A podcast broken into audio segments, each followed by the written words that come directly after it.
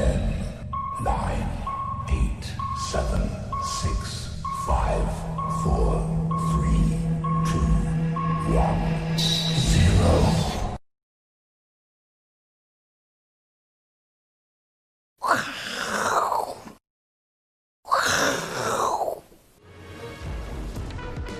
欢迎收看，我是金钱豹，带你了解金钱背后的故事。我是廖路敏啊，廖帅啊。那今天呢，又是我们代班哈，这个大 K 大概还在生病当中，我还是来先这个起个头一下哈。那今天呢，整个一个呃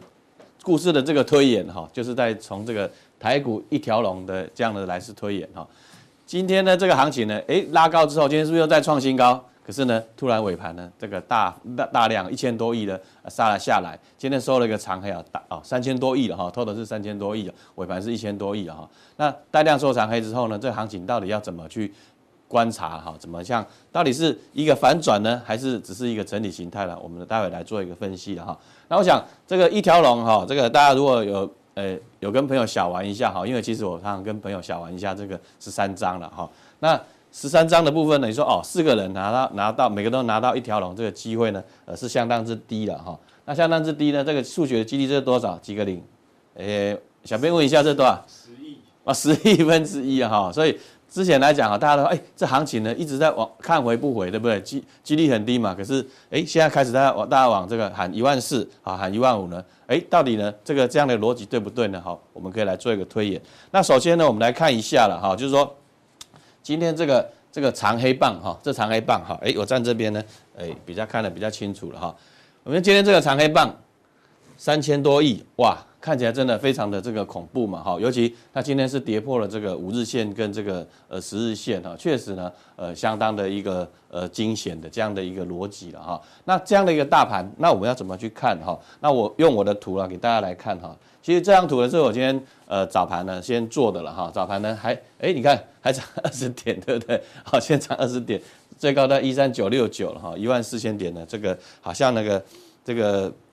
窈窕淑女哈，君子好逑哈，每次要追求她，可是呢，你越接近呢，哎，又怎么胆战心怯了哈，又又做了一个压回，而且今天压回的幅度呢是比较深。好，那回到这个 K 线图来看哈，当然今天是一个长黑了哈。那其实我们之前在讲哈，其实这个行情有几个重点的，第一个就是说不要爆爆量收黑，这个行情就还没结束。可是今天就爆量收黑了哈，那。今天的这个呃近期的这个 K D K D 的部分呢，大家特别注意啊，其实是日 K D 的一个呃钝化的一个情况，就是说行情还在这边，可是日 K D 呢，它已经高档，它慢慢的在往下走了的这样的一个局面哈。那今天呢，呃比较特别是说，今天又再创新高，代表什么呢？就还是有个往上上的一个冲力哈。就我以前我说过的，如果行情每天或者说三天之内的都还在续创新高的话，代表什么呢？这个动力还在，所以我想今天的这个呃明天的行情呢，就相当的一个重要了哈。如果说不能再往上突破了今天的这个高点的话，我想这行情呢，呃就变成一个比较属于说一个弱势或整理的一个形态。好，那我整理了一下了几个看盘的一个重点呢，其实我们说上档的压力的，最近期大家有没有发现到什么呢？就是呃外资呢，它其实并没有特别的一个追价，有没有？那拉上去的外资呢，就是有做调节，而且外资台子期进多单呢一万多口，以前我们都都大家都知道哈，进多单都四万多口以上哈，所以外资呢是不是好像有点的在休息的这个态势？尤其之前呃这个大家说了哈，这个他一手买进股票，一手呢买进反向 ETF 的，在做两边的，就是说呃这个多空的平衡，然后做套利的套套这个台币升值的这样的一个动作哈。可是他这个进多单。降落的时候，它基本上呢，呃呃，没办法避险。如果说没办法反向 ETF 避险的话，它其实现货部分呢，逢高它就会比较希望调节了哈。那我刚才说过了，日 K D 呢，除非能够量滚量哈，我们做技术分析也知道说，量滚量啊，这个呃量能不说的话，它能够维持一个强势的一个格局了哈。所以我想大概这两个呢是一个上档的压力。那第第三个呢，就是短线其实融资已经来到一千六百多亿了哈，大家可以担心，因融融资呢增加过快，短线增加过快的话，其实现货筹码的是呃略有这个凌乱。不过呢，呃事情呢总是有两面嘛哈。你说看到这个上档压力，可是呢我的看法呢也是要略微往往看看一下，说哎往上呢其实还是有推力的哈。我们说了哈，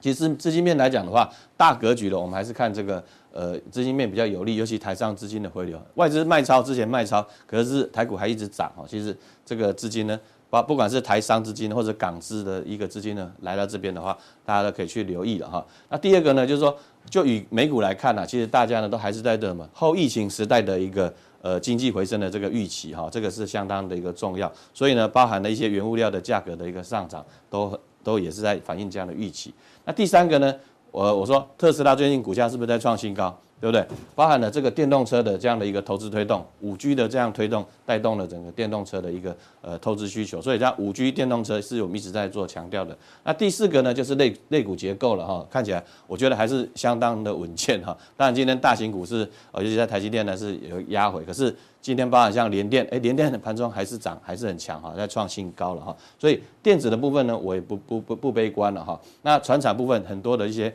呃钢铁族群啊，像之前钢铁族群航运，当然航运今天略休息，可是整体来看的话，它是创新高之后的一个压回哈。所以电子、船产，甚至像金融，都还是往上哈的一个局面。所以我认为啊，这次冲关或者是。呃，这个盘面的结构啊，其实是沙卡都了哈，所以这沙卡都就是三只脚往上在走的话，其实看起来还算是稳健哈。那我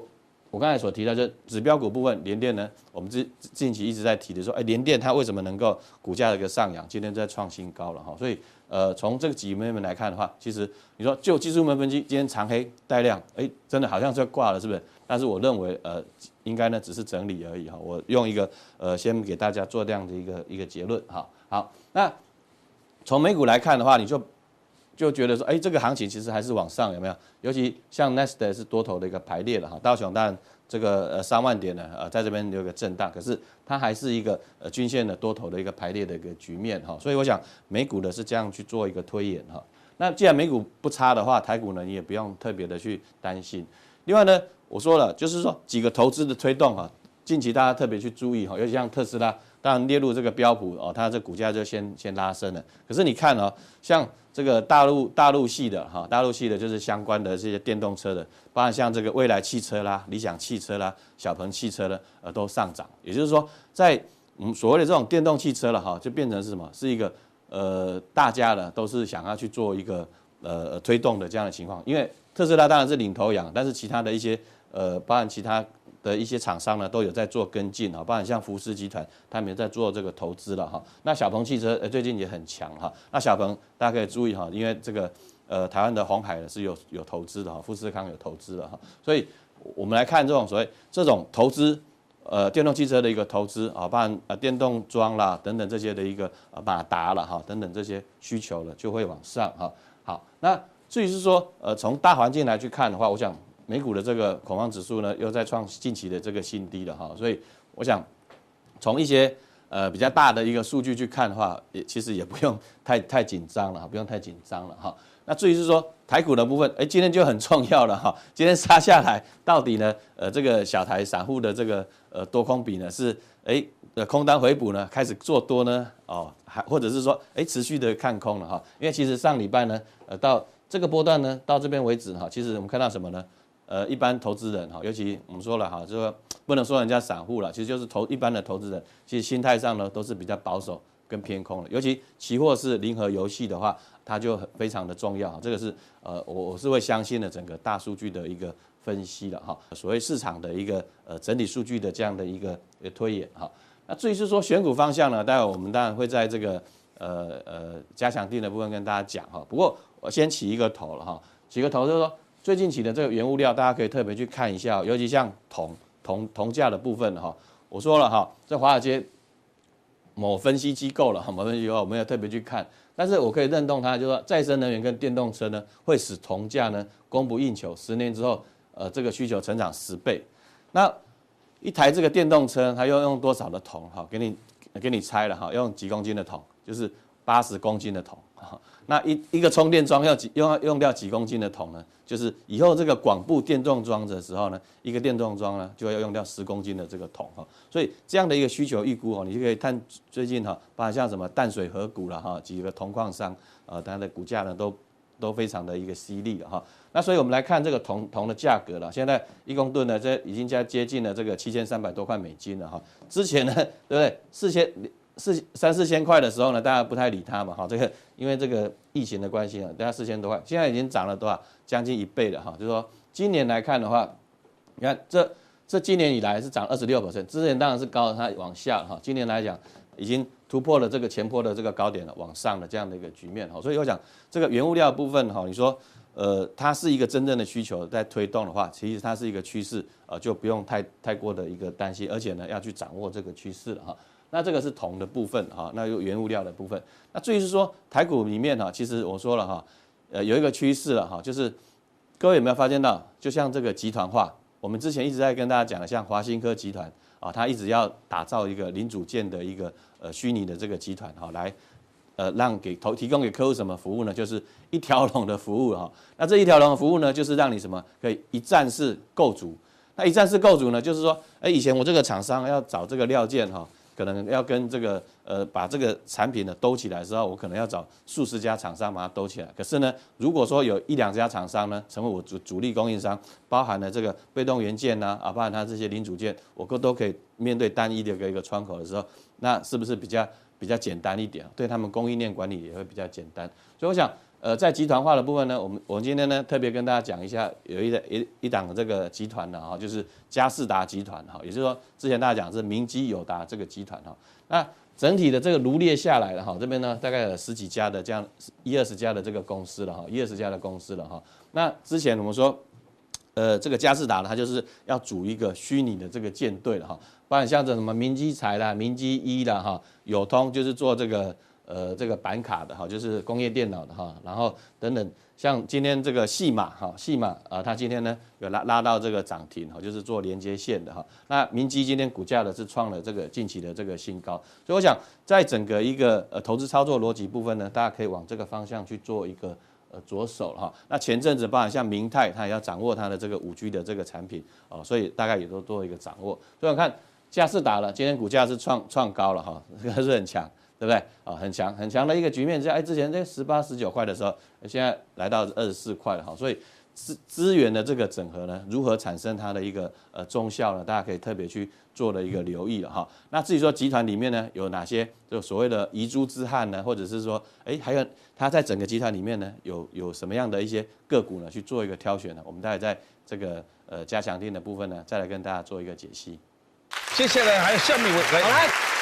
好，大家好，我是阮慕华。今天要跟大家讲，就是说现在目前全世界的股市啊，投资风格有在做一个很明显的转变。哦，也就是说呢，进入到第四季哈，那大家都展望明年，好，哪一些股票会涨，哪一些区块会好啊？所以说在这边法人会做。呃，整个投资部位的调整哈，那当然，呃，一般呢，这个市场敏锐，你也可以看出现在目前呢，法人调整的步伐，好，以及呢，资金流动的去向哈。那我们可以从一些表征可以看到，现在目前投资风格明显在转变。所以这借由这张图告诉大家，现在目前呢，大家都在这个鱼缸里面，对不对？可是呢，是不是已经有人先跳出来到一个 something new，然后到一个新的啊这个领域或者新的产业，是瞄准在明年的？哦，因为毕竟今年都已经快要这个收官了嘛，哈，所以大家都可以开始结账。哦，今年胜负大概已定了啦，一个月的时间呢，你只要把今年赚的钱不要赔。赔光就好了哈，所以说明年是不是一个重新开始哈，或者说明年是一个大发利市，就看你啊有没有瞄准对明年的产业趋势跟方向。还记得我们在这个金钱报哈，每一年初的时候都跟大家啊讲说，今年啊哪一些是市场最重要的这个观察的产业趋势跟方向啊，给我们这个观众朋友一个指引。那我们今天提早啊，呃，在第四季的时候就告诉大家，就说现在目前我们可以看哪一些产业哈。好，那。呃，最主要我们还是要从这个全世界的龙头市场来看呢哈。那当然，在谈这个全界龙头市场，就美国股市之前呢，要先跟各位讲一下哈，你到底是什么样的投资人呢？这个定位很重要啊。好，如果说你自己把你放错位置的话，你可恐怕是啊，这个既流汗啊，又赚不到钱呢，就很悲了，对不对？好，所以我们这边有一个呃四个象限哈，各位可以看到这个纵轴跟横轴呢，分别代表是。这个收益从低到高哈，然后呢，横轴是分别是啊，这个你在投资上到底做功课啊，或研究上面啊，你辛不辛苦啊？从不辛苦到这个很辛苦哈。那假设说各位你在研究上面呢，你不辛苦。而、啊、你投资收益又很高，你肯定是内线者嘛，对不对？啊，就不用研究嘛，你跟对人了嘛，就跟对单了嘛，对不对？所以你是一个快乐投资人，完全不用做工啊，就可以赚大钱了。有没有这样的人？有啊，啊，关系要好，人脉要够嘛，对不对？哈，哦，那当然这个也不是我，也不是你啦，哈，所以我们可能就是什么疲惫的投资人，什么意思呢？也就是说，我们今天收益也不错，但是我们做了很多功课啊，像我们今天三位来宾都是一样，我们都是埋头苦干的哈。这个礼拜六、礼拜天都在家里面研究的哈，很少出去玩的哈。好，那什么样是一个这个次一等的投资人呢？就是说你今天呢，哈，也没做什么功课，哈，你就是很懒的那种人哈。但是呢，基本上懒人都没什么效果哈，没什么好的报酬，所以是一个无效投资人。那当然这样子啊，这个呃。你每天没事干，然后呢也没投资收益，其实也不太好了，对不对？所以我们加强一下，变快乐投资人，好不好？好，你就至少要认识对的朋友嘛，对不对？好，那最惨最惨是什么？你做了很多功课，你结果还赔钱啊！就是什么沮丧的投资人有没有？很沮丧啊！我做了功课，我礼拜六、礼拜天在家里面加油啊，结果没有想到我还是买到跌停板的股票啊，怎么办呢？啊，所以这个要呃，基本上你要进阶到疲惫投资人，你就做很多功课，至少你要。呃，能赚到钱嘛？对不对？所以大家好好检讨一下，看你这个定位到底在哪一个象限。好了，那我们先来看一下啊，这个呃，在这个周末哈，今天星期一嘛，我到底做了什么功课啊？给我们的观众朋友啊，告诉大家说，哎，我的心得是什么？好，那我们来看一下。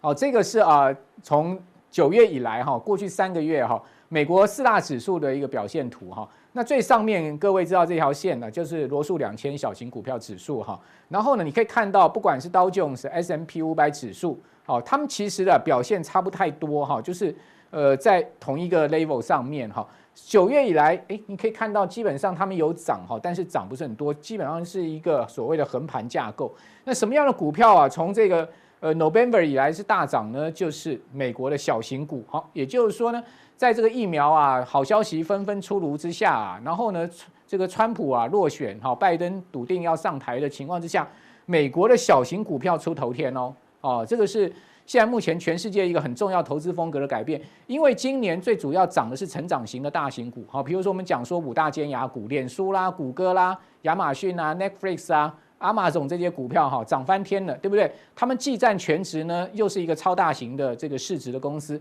那他们今年的表现非常好，可是你有没有发现最近苹果这些股票不太涨了？但他们也没什么大跌，他们就是呈现一个横盘，反映的就是所谓 S&P 500指数的这样的一个走势。可你要看到罗素两千小型股票指数呢，哇，这个整个呃十一月的涨势非常凌厉哈，因为今天美股就要做这个十一月的收盘行情了哈。我们可以看到，如果以整个罗素两千的 ETF 啊，这一档叫 IWM，我记得我跟各位介绍过，啊，也就是说呢，我记得我跟各位介绍的时候，当时大概在这个位置哈，我跟各位报告就是说，我认为啊，美国明年是小型股票当道哈，最主要原因就是景气复苏下面，小型股通常都是跑赢跑赢大型股的，好，也就是说，当景气复苏的这个第一年呢，过往的美股例子啊，这个小型股它一定是超越大型股的表现，因为今年小型股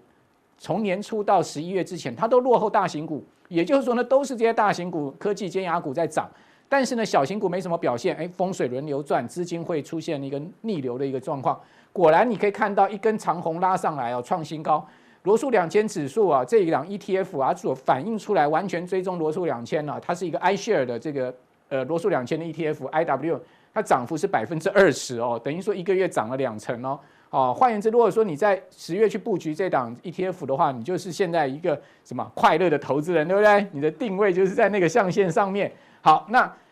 道琼斯涨多少？道琼斯其实也不错啊，因为它也创了这个三万点以上历史高位哈，它涨幅有百分之十二点八六哈，整个十一月，但是呢，它事实上还是落后呃罗素两千指数的哈，但是道琼斯已经是啊美国。所谓三大指数里面表现最好的，也就是说它的涨幅是领先 S M P 五百指数跟纳斯达克指数的哈。好，所以说第一个我要跟各位报告哈，我认为明年小型股当道啊，因为从今年第四季从十一月开始，你已经看到啊这种所谓的风水轮流转的味道了哈。所以说我们可能明年在投资上面呢，我们大型股、中型股、小型股我们都要侧重。哦，各位有没有发现啊？其实啊，以这个加权指跟柜买指来看，今年。这个贵买指还没创新高哦，因为贵买指的新高在七月是当时是一百七十七点，现在大概才走到了这个一百七十多点哈，还没有到一百七十七点，但是呢，加权指已经突破了这个呃一万三千这个九百点，好，所以说也就是说呢，后面有可能是贵买指相对中小型股票要出头了哈，这个也是一个我们现在目前看到美股这样的方向，有可能会呃影响到台股的节奏哈。那这个是罗素两千指数，各位可以看到。反映的就刚刚所讲的那个 IWM 同样的哈，因为他们是一个亦步亦趋的哦，它的涨幅也是达到百分之二十，就一个月涨两成。好，这是一个啊，我先跟各位报告我看的呃主要的方向。另外一个就是说呢，传统的价值型股票哈，我们过去讲没有人闻问的工业股啊，或是说原物料相关题材的股票开始出头了。记不记得我跟大家讲海光这张股票的时候，当时才九块钱哈，今天拉涨停，昨天的这个礼拜五的时候也拉涨停，连续两根涨停喷出，然后今天大盘跌了一百多点是吧？台积电跌了八块半，但这张股票打都打不开哦，三千多张锁到这个收盘哦，就代表什么呢？代表就是说所谓的原物料这个传统的工业股啊哈，这种所谓的落后的股票，它开始出现了一个很明显的。呃，超越哈，我们讲说成长型的科技股、半导体股的一个涨势，这个就是一个所谓的风格上的另外一个改变。也就是说呢，大家不要只在看半导体股了，啊，不要只在看这个台湾的呃成长科技型股票，你要回过头来检视一些过去大家不想看的一些价值型股票，像是我跟大家在讲说，像中钢啦、大成钢啦，哦，这些所谓的钢铁股，你会看到现在目前全世界景气翻扬下面哈，啊，这个钢铁。原物料铁矿砂今年已经涨了四成了，从年初到现在，那钢价有没有反应涨四成呢？没有，所以说相对钢价落后，后面是不是有一个上涨的题材呢？中钢呃出现了史无前例的连续三季度的亏损哈，中钢啊，这个一九八四年八五年挂牌来，中钢从来没有出现过连续三季亏损的啊，那单季亏损都很罕见了，更不要讲连续三季，今年一二三三季全部都是出现负的 EPS。那呃，这个前三季负 EPS 零点零点这个二八哦，但是你会发现中钢现在开始单月已经开始在获利了哦，它的盈利率掉成是负的，这也是这个很罕罕见的一个状况。好，那它最坏的情况是不是已经过去了？今年最低价十八块，现在已经爬到二十三块。好，同样的道理，各位可以看到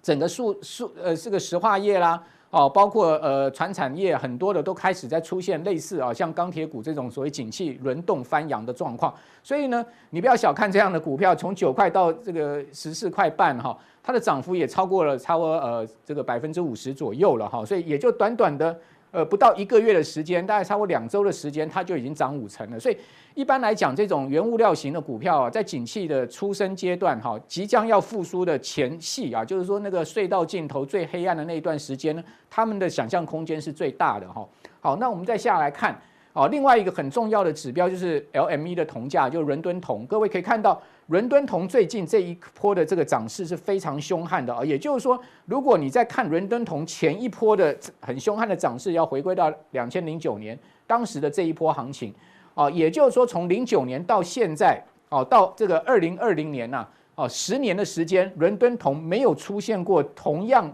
这样子的凶悍的涨势，所以呢，我个人认为这一波铜价来势汹汹，这一波这个铜价的这个涨势非常有可能是零九年同样的翻版跟复制，所以呢，现在目前铜价已经创了七年半新高了，也就是说，已经已经来到二零一三年五月当时的高点，哦，换言之呢，它即将去挑战，哦，这个呃。一一万块钱的头部哈，一万的头部好，所以说一旦铜价启动哈，它就是一波非常凶猛的态势。我们从零九年那一波的态势可以看到，你看到钢价启动也是一波非常明显的一个很很凶猛的态势。我们常讲嘛，三年不开张，开张是是三年，这种行业就是这样子。好，中钢二零零一年到二零零八年的时候，中钢股价从十一块涨到五十四块，哦，这个波段涨幅。从零一年到零八年是四百分之四百，还不算这个配息的空间哈。好，所以说各位从铜价的这个大涨，你可以看到为什么现在目前全球的这个铜矿股啊都大涨哈。比如说我跟各位讲这档股票，呃，代号是 FCX 啊，就是 Freeport-McDonald。好，这个 Freeport-McDonald 这家公司是美国最大的铜矿商哈。各位看到它整个十一月的股价已经涨了三十五趴了。好，所以说呢。它的股价从这个底部上来，已经很明显的，各位看到月 K D 出现这样子的一个走势，很凶猛的一个呃持续多头拉升的一个行情。那你说它涨了三十五趴不能追，可是各位你放眼长期，连零八年、零九年那波铜价大涨，它的股价在六十，现在目前的股价呢才在二十三块，所以你你觉得它的现在目前的基期是高还是低呢？所以换言之，你去看那个三千多块的亚马逊啊，你去看那个呃。很很贵的这些呃所谓的尖牙股，但是你不如回过头来看一下，好这些所谓的美国传统的一些价值型的哈工业型的股票，好那同样的第一铜也是一样，今天再拉涨停板哈，整个十一月它已经涨了五十五趴，为什么？同样反映这个铜价的一个情况跟趋势，就是我们刚刚跟各位讲，你要从全世界回过来头来看台湾，所以呢，大家去看第一铜的话，你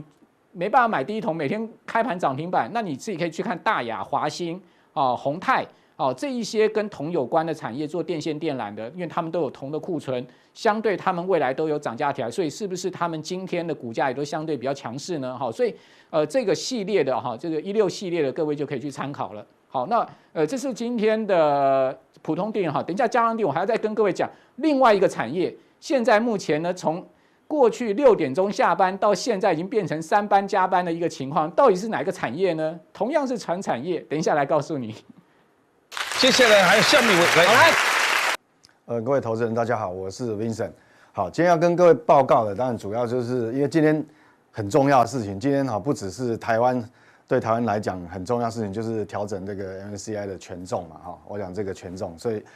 也因为调整，所以变成最后一盘杀的蛮用力的哈。那另外一个很重要的事情就是今天的入股呢，我想继续往上攻哦。那有些指数，比如说我们看到。这个上证指数的日 K 线哦，它事实上它已经诶创了这个等于说要挑战了三年的新高。那更厉害的是什么？我想今天如果大家有看盘的话哈，A 五十的指数啊已经创了十三年新高。那意思就是说，从这个金融海啸就雷曼兄弟倒闭之后哈，我想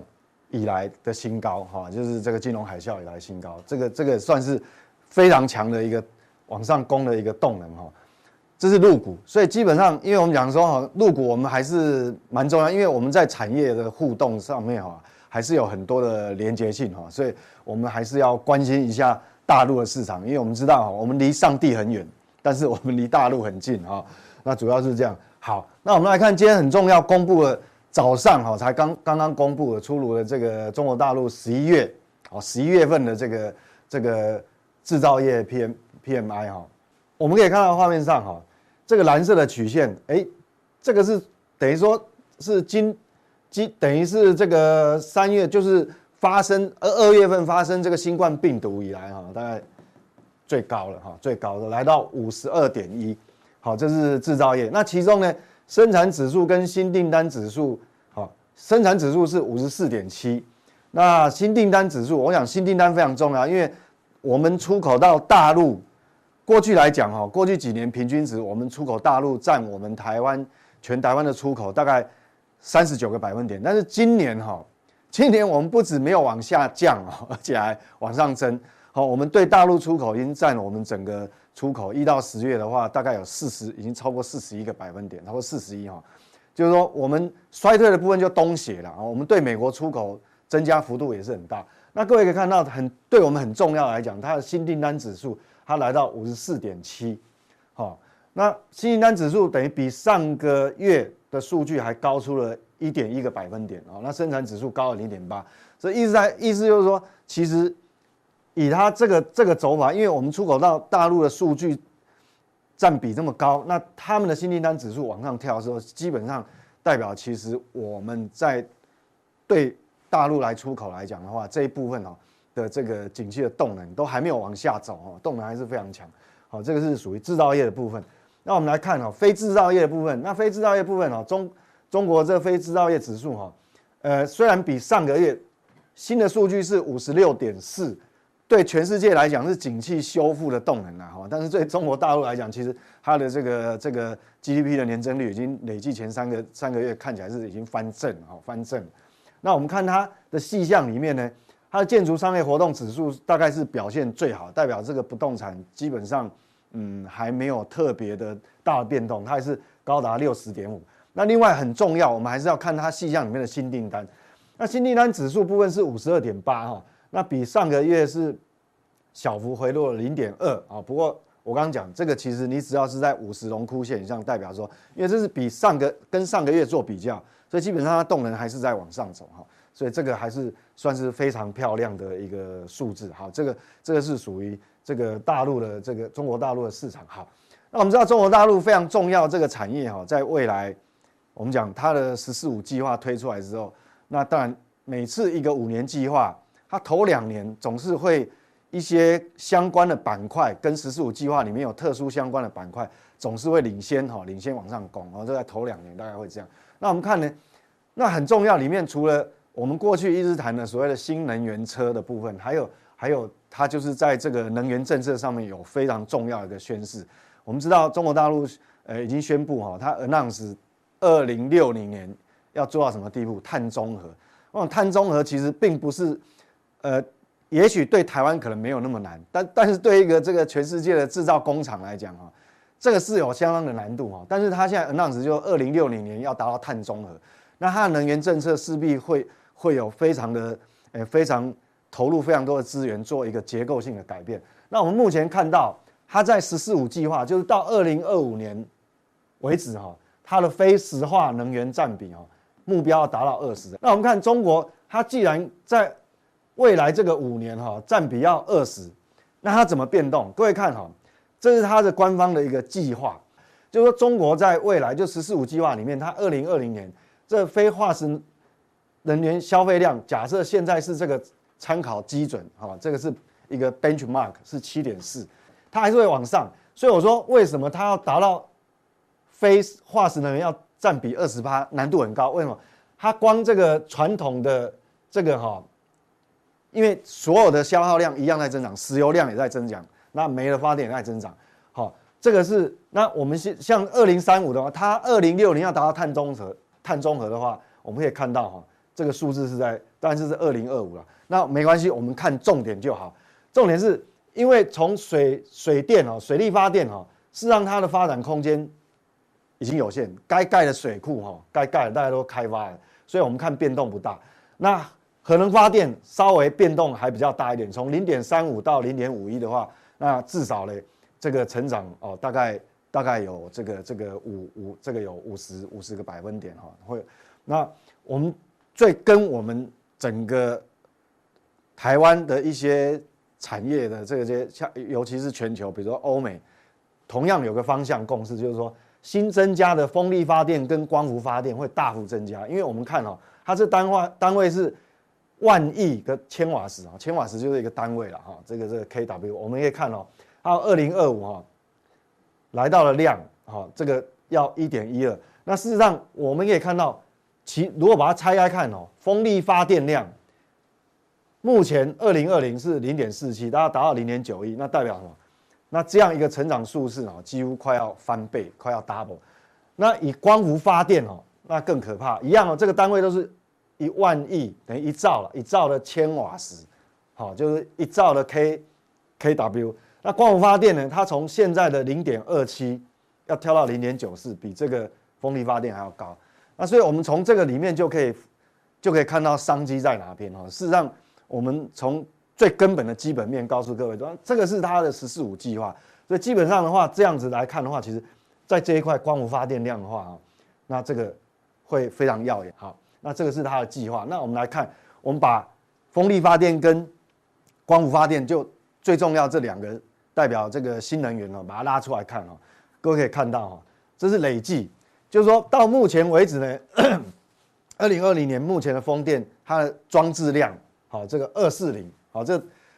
好，这个单位忘忘了写哈，但这个它是一个一，它是那个 G 哈 GW，那我们看哈，到这个二零二五年的时候，它要来到这个这个数量，好，来到这个数量，等于说这个也等于快要翻一倍，大概有八十几个 percent 了，八九成的成长。那最可怕的是这个的成，就是这个太阳能发电，就光伏哦，光伏装置的累计。那各位会有点怀疑，奇怪，这两个不是？原本这个没有没有差距很大哈，那为什么这边的这个差距？我们讲说哈，这个一样的装置量哈，那因为太阳能发电只有白天可以，没有太阳晚上就不行，所以它一样的装置量，一样的这个两百四的这个装置量哈，我们可以看到这个前面好，它发出来的发发电量是不一样啊，所以它一为了要达到那个。目的，他为了要达到前面这个就二零二五的计划，到这个零点九四哈，零点九四兆千瓦时，它必须增加这么多装置量。所以你看，从二四零到六百八十八，这种这大概有这个两百有两百个 percent 的成长。所以这个是重点哦，这个就是重中之重。好，那我们接下来看跟它会有关系的是有哪一些板块的个股呢？比如说我们讲说这个也是在。这个在 A 股挂牌叫阳光电源。我们也看到哈，从这个今年哦，等于说这个三月份哦，三三月下旬以来哦，到现在走势，它领先反应。但是我们我们讲说，虽然领先反应，但是不代表它后。各位如果回去看 过去那个特斯拉的 K 线，看它是怎么涨啊，就知道它这个只是初期反应，但是它会有一个主升段啊，还有个末升段。那目前为止，当然当然短线它会陷入整理，因为涨多了嘛，啊，涨多我们可以看到这 K 线陷入整理，就是因为整理的时候我们才要关注。如果它正在喷出的时候，其实我介绍给你，你去追追高的话，那冒了这个波动风险当然会比较大。那第一档当然就是这个阳光能源，跟跟各位看一下哈。那我想这些都是口袋名单啊，不代表说。这个马上你一定要跳下去哈，没有那么急哦。十四五计划五年哈，不用那么急，不用那么急。就是说，我们可以找用这个技术面的形态呢，那在未来三个月，那挑比对你相对比较有利的这个切入点啊来看。那第二档这个通威股份呢，通威股份一样哦，那近期也是陷入一个整理，好，但是一个但以这个年初来看哈，第二季到现在也是相当大的涨幅，但是因为这段时间陷入整理，所以我们拉出来来看。这个其实未来还是有机会，一定要是趁这个口袋名单，一定要趁整理整理盘的时候哈，那去切入，你才不会吃亏了哈。那另外还有一一家公司哈，这个叫迈维股份，好，这个迈维股份，那各位看到一样，这个涨幅也是也是有有一段涨幅啊，这个有两两倍以上的涨幅。那最近才刚刚陷入整理，各位看这个日 K 线有没有？一二三四啊，连续回档，那就是说我们讲说。一个趋势形成哈，那你你要怎么切进去？不是说它正在喷出的时候切进去啊，你一定要怎样？它它开始整理的时候，那未来可能不一定是一个礼拜、两个礼拜，可能未来一个月、两个月，好，你再看它的形态。如果整理到最后搭配这个形态还有量哦，量缩掉以后，那可能就是哦，你可以考虑慢慢去布建它。好，那接下来我们来看哈，那它的这个财报基本面目前的状况怎么样啊？我们先。拉找前面两个这个标的哈，这当口袋名单哈，我们来做比较。比如说这个阳光电源呢，大概今天盘中的价格是是上半场大概是四十六点九，好，那这个通威的话是三十点八。那按照法人现阶段，就是因为我们讲十四五计划既然端出来了，所以他们在未未来能够整个市场的总量哈，大概就很容易评估。那按照他们的这个 market share 啊，就是说它的市占它。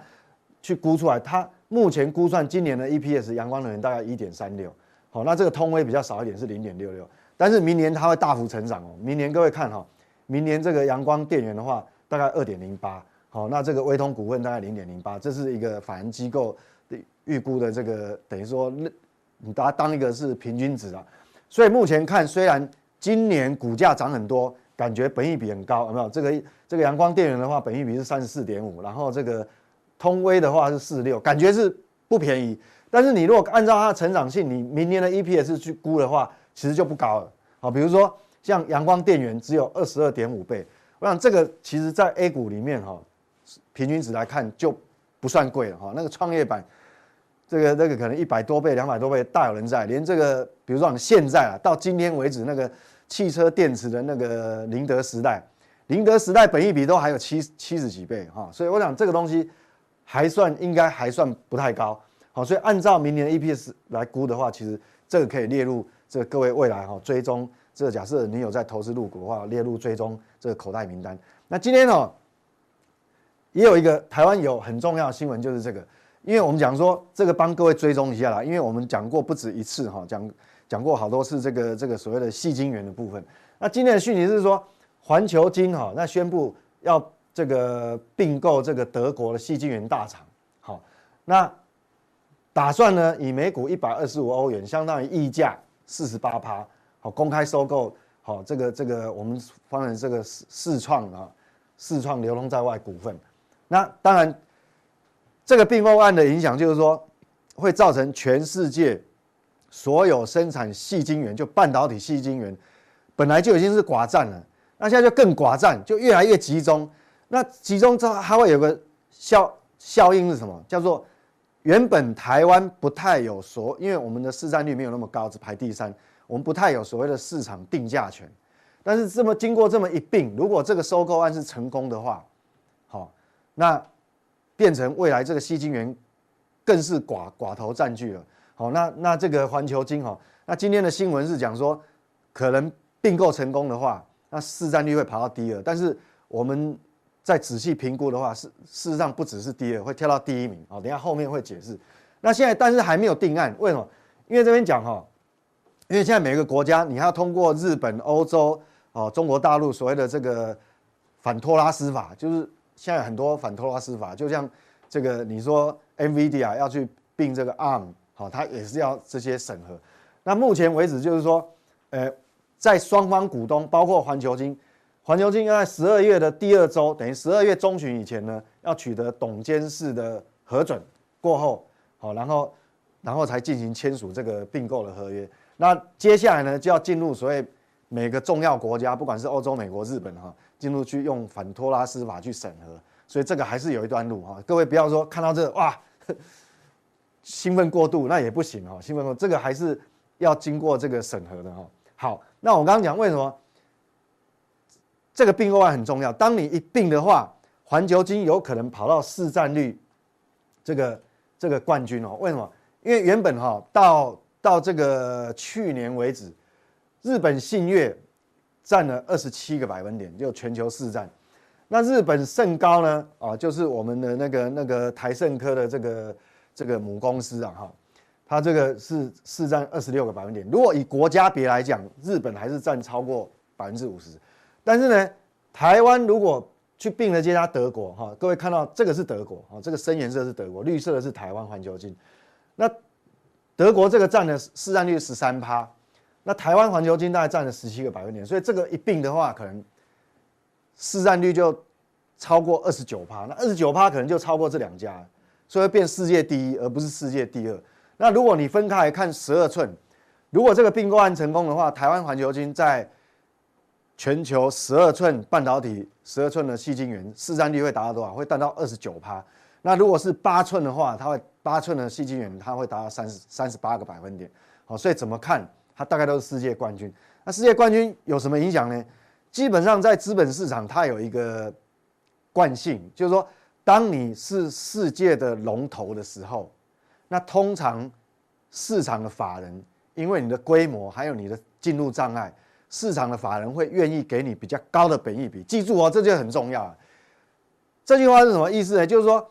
你的评，你未来的获利 EPS 没有改变，但是市场会把你的评价，因为愿意给的本益比变高的时候，那你的股价就往上推哦。比如说，假设你合理的股价是六百块，我举例，